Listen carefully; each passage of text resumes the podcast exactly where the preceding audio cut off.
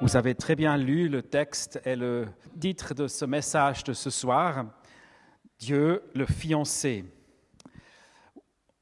Je suis sûr que dans vos messages, dans vos prédications, dans vos églises, dans votre église ici, vous avez déjà beaucoup entendu parler de Dieu, le roi qui a une importance pour toute notre vie, qui veut aussi euh, prendre toute notre vie en place, prendre sa place dans toute notre vie.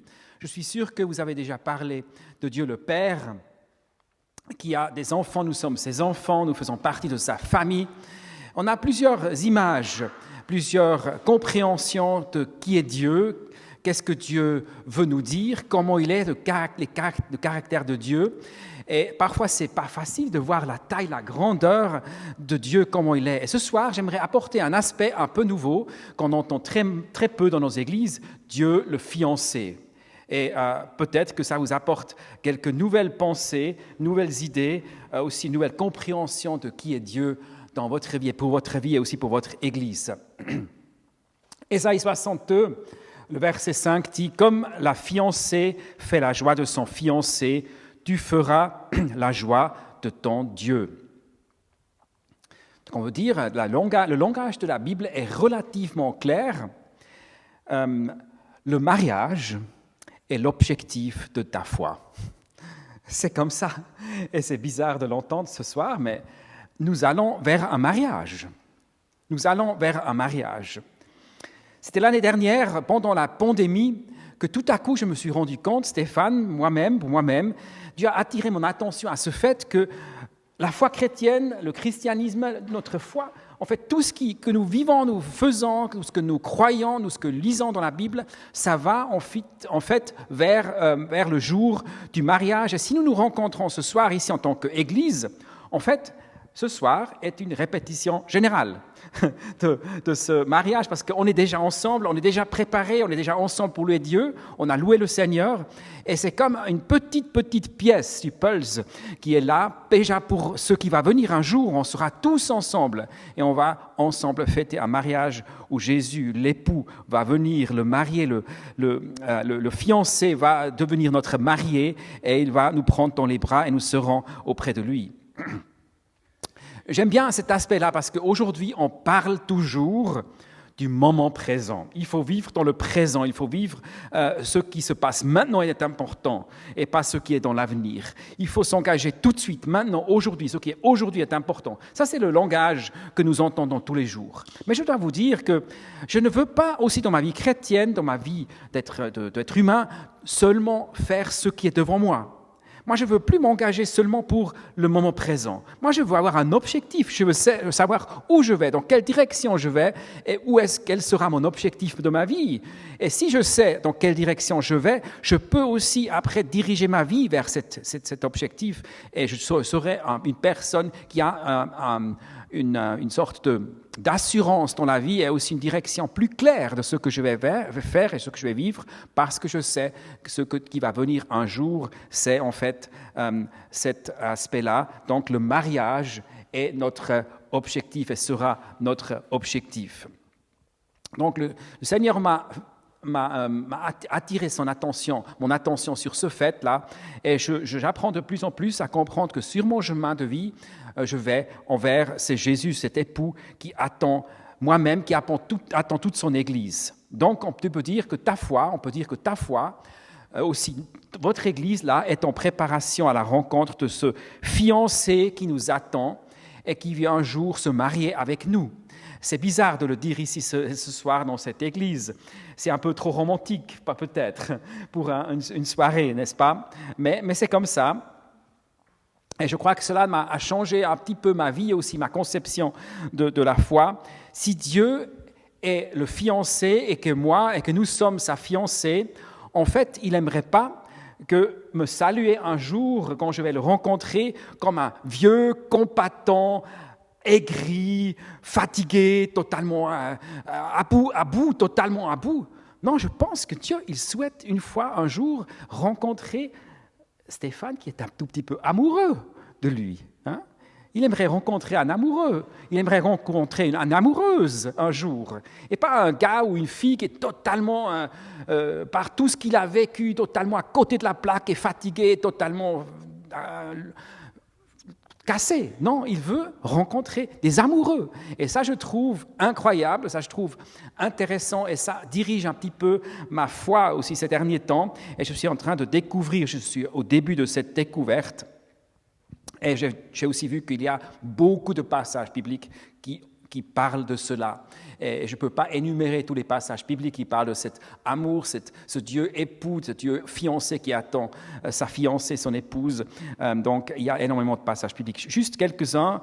Le premier que je cite ici, c'est 2 Corinthiens 11, 2, où, c'est écrit tout simplement comme ça. L'Église est son épouse et le fiancé sera bientôt son époux et va euh, à la rencontre de lui, de Corinthiens 11, 2. Et puis un passage dans Apocalypse 19, le verset 7.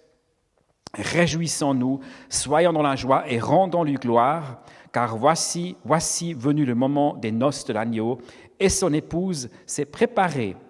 Il lui a été donné de s'habiller d'un fin lin éclatant et pur. Donc ça nous a été, ça va nous être, nous être apporté. C'est pas nous qui créons ça, c'est Dieu qui nous donne cette, pureté et, euh, et ce qui est éclatant à ses yeux.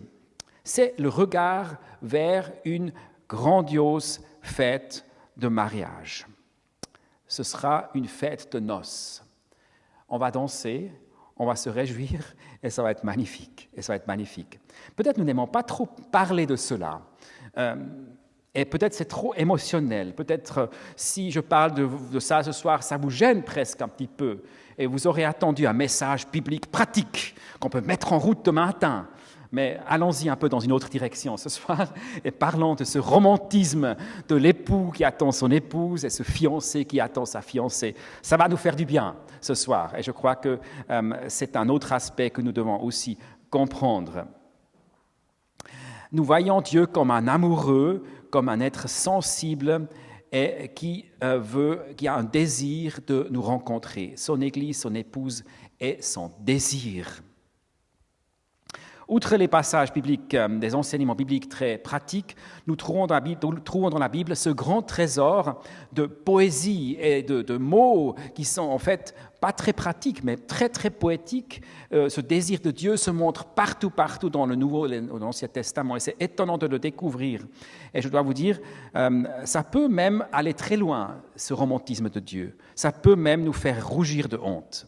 Si je vous lis certains passages, vous dites Oh là là là là, mais Stéphane, ce soir tu vois loin dans cette approche de ce romantisme de Dieu. Et c'est vrai, et la Bible est pleine de cette, joie de Dieu de nous rencontrer et cet amour de lui. Pour moi, cet aspect de la relation euh, avec Dieu est un peu bien c'est connu, je le savais, je savais toujours, mais c'est tout de même comme une nouvelle découverte pour moi ces derniers temps. Moi, je viens d'un milieu chrétien plutôt un petit peu austère, un peu sérieux, trop sérieux parfois. C'est euh, mon arrière-plan spirituel, mon église, ma famille, mes parents. Mes parents étaient des, des chrétiens, des paroissiens très fidèles, très engagés, conscients de leurs devoirs. La foi, le culte, la Bible, c'était des sujets sérieux et très très sérieux que je tremblais presque parfois devant Dieu. Ça, c'était mon enfance. J'ai grandi, j'ai baigné dans cette, euh, ce respect, cette crainte de Dieu. Et je crois que c'était bien pour moi, en tout cas, comme jeune garçon, c'était presque peut-être nécessaire d'avoir un peu une main claire de ce que Dieu veut dans ma vie. Et euh, je venais de ce, ce, milieu-là. Euh, mais aujourd'hui, je découvre un aspect beaucoup plus relationnel, et c'est pour moi un peu comme une, libération. Je découvre aujourd'hui que la foi, ce n'est pas seulement un devoir, ce n'est pas seulement quelque chose que je dois faire, ce n'est pas une obligation, mais que Dieu me désire parce qu'il me cherche comme un époux qui cherche son épouse. C'est une, pour moi, c'est une toute autre perspective de ma foi que je découvre aujourd'hui qui me fait du bien. Et peut-être, si je parle là devant vous, ça va aussi vous faire un peu du bien ce soir et vous allez découvrir cet aspect-là qui est, qui est peut-être aussi nouveau pour vous. La motivation pour être chrétien vient du fait que je suis désiré. La motivation de vivre une foi sainte, engagée, dévouée à Dieu, vient de cette reconnaissance de son désir pour moi. Donc je suis pris par le désir de Dieu. Dieu a conquis mon cœur, il a conquis mes émotions, il m'a conquis totalement par son amour, et ça c'est une autre approche différente. Donc pourquoi Pourquoi j'obéis à Dieu? Pourquoi je veux faire ce que Dieu me dit? Pourquoi je mets ma vie entièrement à disposition de Dieu? Parce que je fais partie de son épouse. Parce que je suis son épouse bien-aimée et le mariage arrivera un jour et je me prépare, je veux être prêt pour cette fête, pour ce moment précieux qui va venir un jour. Le mariage. L'année dernière, mon fils s'est marié, Adrien il s'appelle, et ma femme, mon épouse et moi, nous étions témoins de ce qui signifie préparation de mariage de ses propres enfants. Et je vous dis franchement, rien que de voir les quantités de francs suisses qu'ils ont dépensés pour préparer le mariage, c'était vraiment mon incroyable mariage. Et ils ont énormément dépensé de, l'argent, ça nous a coupé le souffle. On avait dépensé la moitié ou beaucoup, beaucoup, beaucoup moins. Et les deux ne pouvaient plus parler autre chose que de leur, de leur, de leur préparation de mariage là parfois des soirées entières sur le canapé de l'appartement, de le salon, ils parlaient que de ça avec leurs livres, feuilles devant eux. Et puis moi et mon épouse, on, une fois, on s'est caché dans notre chambre à coucher parce qu'on ne supportait plus toutes ces discussions. C'était incroyable. Et puis euh, personne n'a dû dire à notre future belle-fille qu'il ne devrait peut-être pas, qu'elle ne devrait peut-être pas trop sortir avec d'autres garçons. Non, non, pas du tout. C'était clair. C'était Adrien. Adrien, Adrien, Adrien. Elle parlait qu'à d'Adrien. Et c'était devenu presque un peu. Oui, voilà, je me suis dit, il y a aussi l'amour, euh, l'amour euh, un, petit peu euh, possessif parfois, n'est-ce pas? Bon, aujourd'hui, ils sont mariés depuis bientôt une année et ils vont bien, il n'y a aucun problème. Mais, mais j'étais impressionné par cette préparation au mariage les pensées de ces jeunes mariés tournaient jour et nuit autour du mariage et de leur amour mutuel. Pour moi, ces jours de préparation au mariage étaient comme une image de ce que Dieu ressent ou ce que Dieu fait à mon égard. Il se réjouit de moi, il m'aime et il aime passer du temps avec moi. Il, aime être avec moi sur le canapé et parler ensemble. Il se réjouit quand il me voit. Et, je me suis dit, ça doit être comme ça que Dieu m'aime. C'est cette manière-là que Dieu s'exprime euh, envers moi et je dois me réjouir et je veux me réjouir de cet amour qu'il a pour moi, même parfois, si, même si parfois je ne me sens pas digne de cet amour que Dieu exprime. Imaginons le créateur de cette terre. Et il s'intéresse à moi, c'est et même il a des sentiments d'amour envers moi, c'est énorme, c'est énorme, c'est incroyable. Imaginons ça, imaginons que Dieu nous désire, qu'il te désire, qu'il te désire réellement. Je pense qu'il y a une différence entre se sentir poussé et obligé de croire en Dieu parce que les parents le disent, parce qu'un pasteur le dit ou parce que la Bible le dit, ou d'être simplement attiré par Dieu, le servir parce qu'il il, a un regard bienveillant parce qu'il, je suis désiré par lui. Ça, c'est toute une autre approche. C'est une autre découverte de la foi. Je le souhaite de tout mon cœur pour moi-même, pour vous tous, que vous découvriez aussi cet aspect de, ce désir de Dieu envers vous. Euh, Jérémie 31, 3 dit, je t'ai toujours aimé, c'est pourquoi je t'ai attiré à moi par pure bonté. Et je pense que nous prions, nous pouvons prier ce soir cette prière, Seigneur, je, je veux venir à toi parce que tu me désires. Moi, je viens vers toi ce soir parce que tu me désires. Je n'ai pas besoin de te montrer quoi que ce soit, de me montrer digne et parfait, mais toi, tu me désires et je veux comprendre ça un tout petit peu mieux. Je veux comprendre ce que ça veut dire pour ma vie.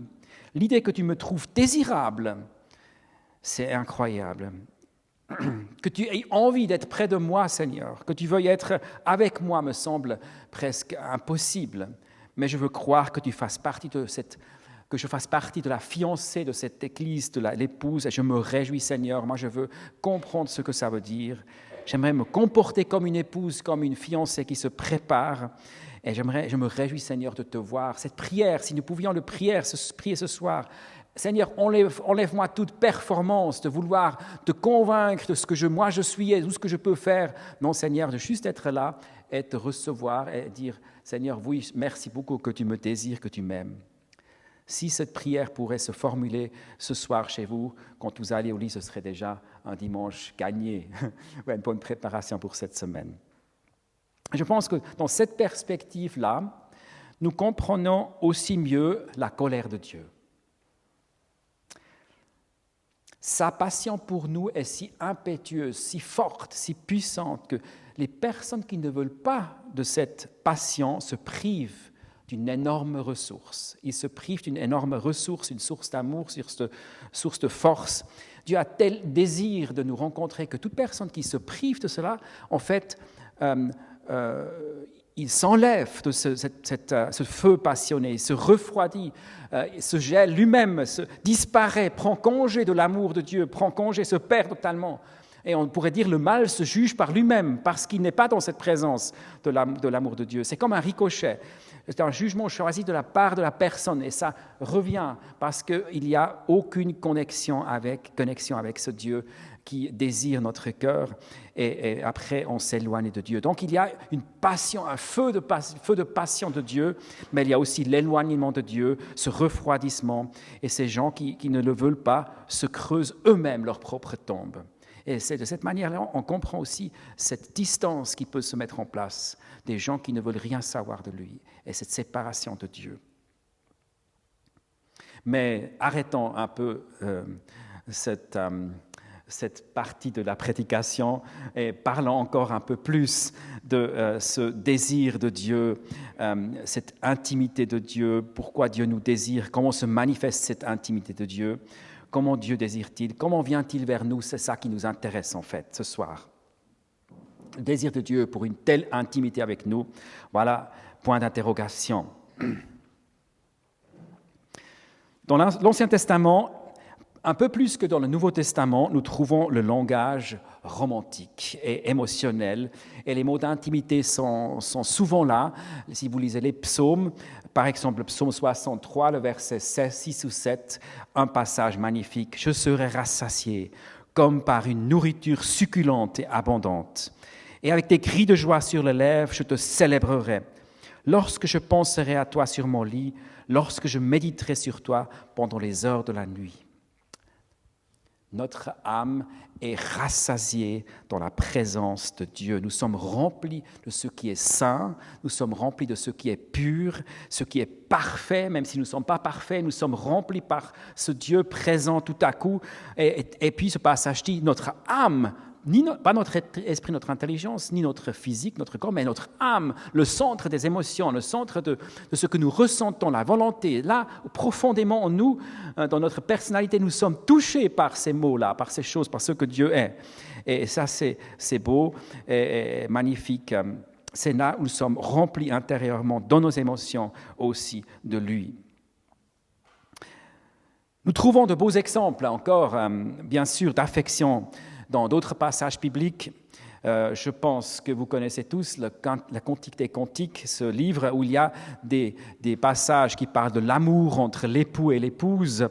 Et, effectivement, on, rugit de honte, quand on, on, rugit un peu, pas de honte, mais on rugit en tout cas quand on lit les passages. Et je pense que ce livre, qu'il existe dans la Bible, ce n'est pas pour juste, parler d'une relation entre un homme et une femme. la Cantique des Cantiques ne parle pas seulement de l'amour humain, humain, mais parle aussi de de la relation entre l'homme et Dieu. Je suis presque sûr que ce livre existe dans la Bible parce que l'amour qui est décrit dans ce, livre veut aussi dire quelque chose par rapport à l'amour entre Dieu et nous, entre Dieu et l'être humain. Et c'est énorme ces textes euh, qui sont incroyables. Et je pense que nous pouvons les appliquer aussi dans notre relation avec Dieu. Ils sont pleins de tendresse et de dévouement. Et j'aimerais vous montrer un premier passage dans Cantique des Cantiques 1, verset 5. Ici, ça parle en fait de, Sulamite, donc euh, cette femme qui est mentionnée dans, ce livre. Et Sulamite, elle, elle a honte parce qu'elle a une peau brune, donc elle est probablement de peau noire. Mais Salomon l'aime quand même. Et De toutes les filles qui sont là, elles se sentent un peu moins belles que les autres filles, mais visiblement, Samuel l'aime quand même. Et nous lisons ce passage, elle dit la chose suivante. Je suis noire, mais je suis charmante. Fille de Jérusalem, autant que les tentes de Kédar, que les pavillons de Salomon. Le roi m'a introduite dans ses appartements. Ça, vous savez les filles, hein, le roi m'a introduite dans ses appartements. Elle est, émerveillée parce que le roi n'a pas regardé sa peau, la couleur de sa peau, elle a quand même accepté. Parce que vous savez, l'idéal de la beauté dans l'Antiquité, c'était la peau blanche. C'était la peau blanche. Différents produits cosmétiques ont été appliqués sur la peau pour ces personnes de peau noire pour être un peu plus blanches. C'était l'idéal de beauté à l'époque. Plus blanc, le plus blanc possible. Mais Sulamite, donc cette femme ici, la bien-aimée, à la peau sombre et la peau noire, elles ne se sent pas aussi belles. Elles ne se sent pas dignes de rencontrer Salomon. Mais Salomon passe outre cela et il l'aime telle qu'elle est et il l'appelle la bergère. Il dit c'est ma bergère. Et puis il dit aussi dans un autre passage c'est ma belle. C'est ma belle et décrit son désir pour elle d'une manière très très très poétique. Sa peau sombre lui n'importe peu et il veut vivre avec elle, il veut, il veut la rencontrer, même si elle a cette peau noire. Et je pense que nous pouvons utiliser ce passage un peu allégorique dans notre propre vie, dans notre relation avec Dieu. Notre obscurité, notre péché, notre manière, notre indignité, notre, notre manque de dignité parfois, euh, Dieu ne la regarde pas. Et il nous prend comme nous sommes et nous pardonne nos fautes, nos péchés, il dit, je t'aime quand même. Viens, je te prends dans mes appartements, viens quand même, je veux être avec toi, je t'aime parce que je te désire, ma belle, mon beau, et je veux être avec toi, et, je veux t'aimer parce que tu es euh, ma création. Je voudrais vous demander, vous poser cette question ce soir ici, dans quelle mesure tu acceptes cela? Si je le dis ici, ces passages romantiques et poétiques est-ce que tu es capable, est-ce que tu veux, est-ce que tu veux accepter, tu peux accepter cette intimité que Dieu cherche avec toi, même si tu te sens parfois pas digne. Est-ce que tu peux dire, merci Jésus, je suis quand même ta belle, ton beau, je suis, beau, je suis belle, c'est toi qui m'as rendu beau, je suis qui m'as rendu belle, je suis le beau, le belle, parce que tu me désires, tu me désires et je suis auprès de toi. Parfois, je moi-même, je ne te désire pas, je ne te cherche pas, Dieu, je ne suis pas en la recherche de toi, et quand même tu viens vers moi, et quand même tu me cherches, et tu me veux, et tu es près de moi, et tu me cherches quand même. Ton amour a conquis mon cœur. C'est incroyable, c'est très fort. Pensons à Pierre, l'apôtre Pierre, par exemple, dans le Nouveau Testament, qui après la résurrection a une rencontre avec Jésus. Donc il a des remords parce qu'il a renié Jésus. Et Jésus vient vers lui et il dit, Est-ce que tu m'aimes? Et puis il dit, Ah oui, je t'aime. Et puis, il demande, demande, une deuxième fois, Est-ce que tu m'aimes vraiment? Il dit, Oui, je t'aime. Et après il demande, pose une troisième fois la question, Est-ce que tu m'aimes? Et là, Pierre, oui, c'est vrai, hein, oui. il sent, il sent, il n'est pas à l'aise. Il sait qu'il a renié. Et là, Jésus lui dit, mais tu vois, Pierre, moi je t'aime quand même, et je te donne la responsabilité du troupeau. Vas-y, vas-y, j'ai confiance en toi. J'ai quand même confiance en toi. Même si tu n'es pas digne de cet amour, moi je vais quand même aller avec toi. Vous voyez, ça c'est l'amour de, cette, époux qui aime l'épouse. Malgré ses fautes, ses erreurs, il, le prend et il l'engage, et il peut y aller. Même s'il n'est pas parfait, même s'il est parfois pas digne de ce qu'il devrait faire, Jésus l'aime quand même. C'est l'époux qui aime euh, son enfant.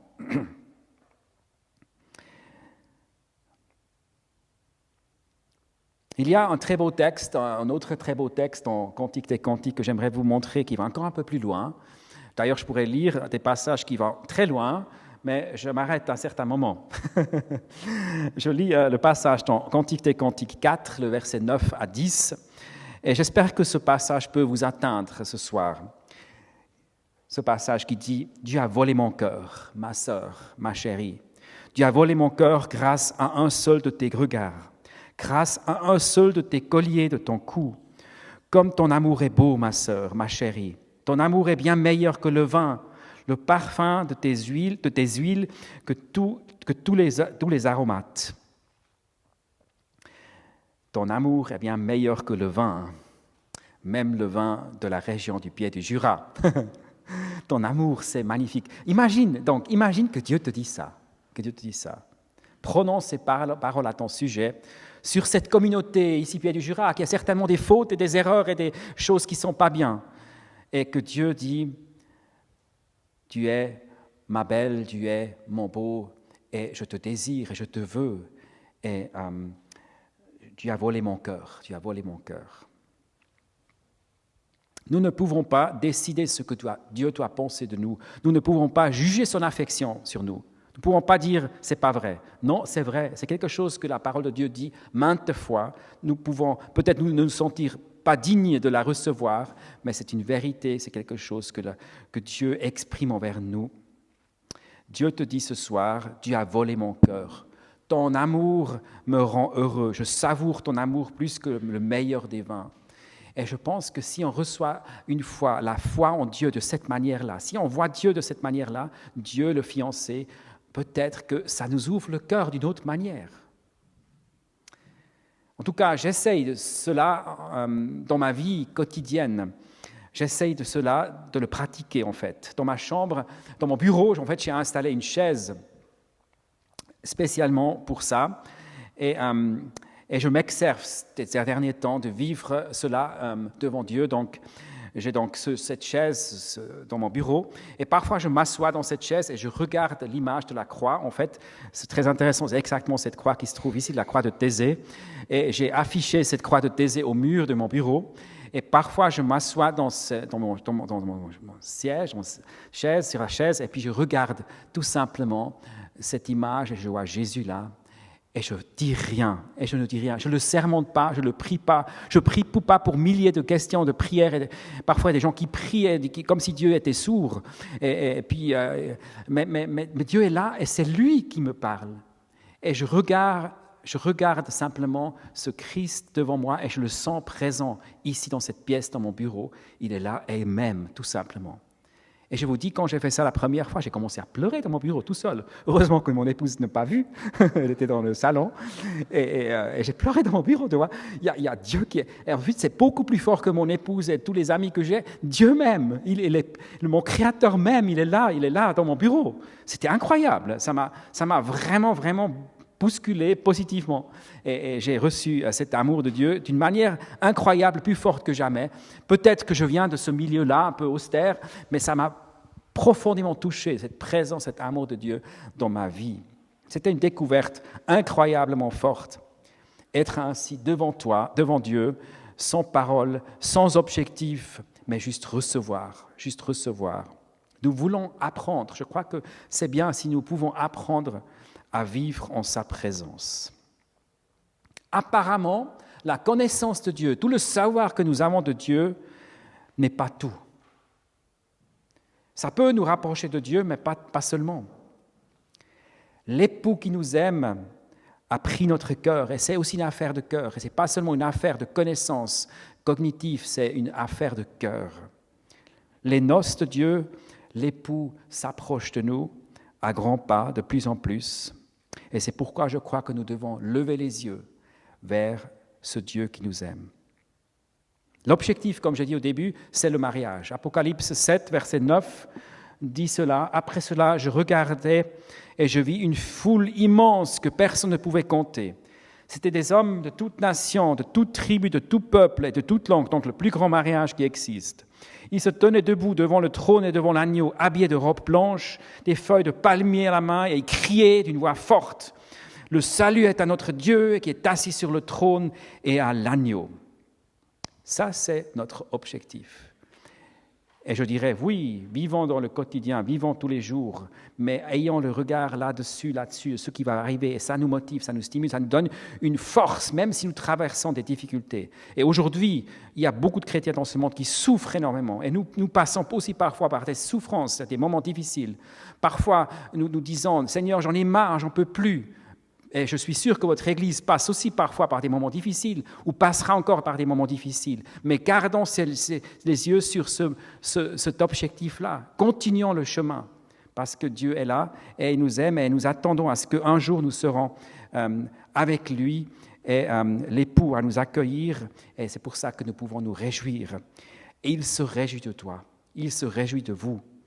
Allons-y de l'avant, en avant avec lui. Amen. Nous prier.